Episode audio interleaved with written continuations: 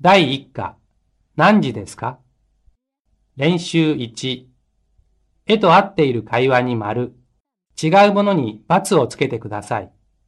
例、何時ですか9時です。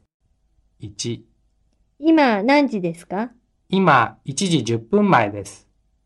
2、何時ですか11時5分過ぎです。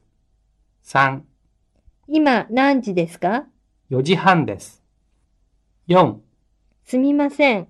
今何時ですかえーと、今7時21分です。じゃあ次のバスは7時24分ですね。練習2。図書館の案内を見て、正しい会話に丸、正しくないものに×をつけてください。例、図書館は何時からですか6時30分からです。1、月曜日はお休みですかいいえ、お休みではありません。お休みは日曜日です。2、日曜日は何時から何時までですか朝9時半から午後4時までです。3、火曜日も午後4時までですかいいえ、火曜日は午後5時までです。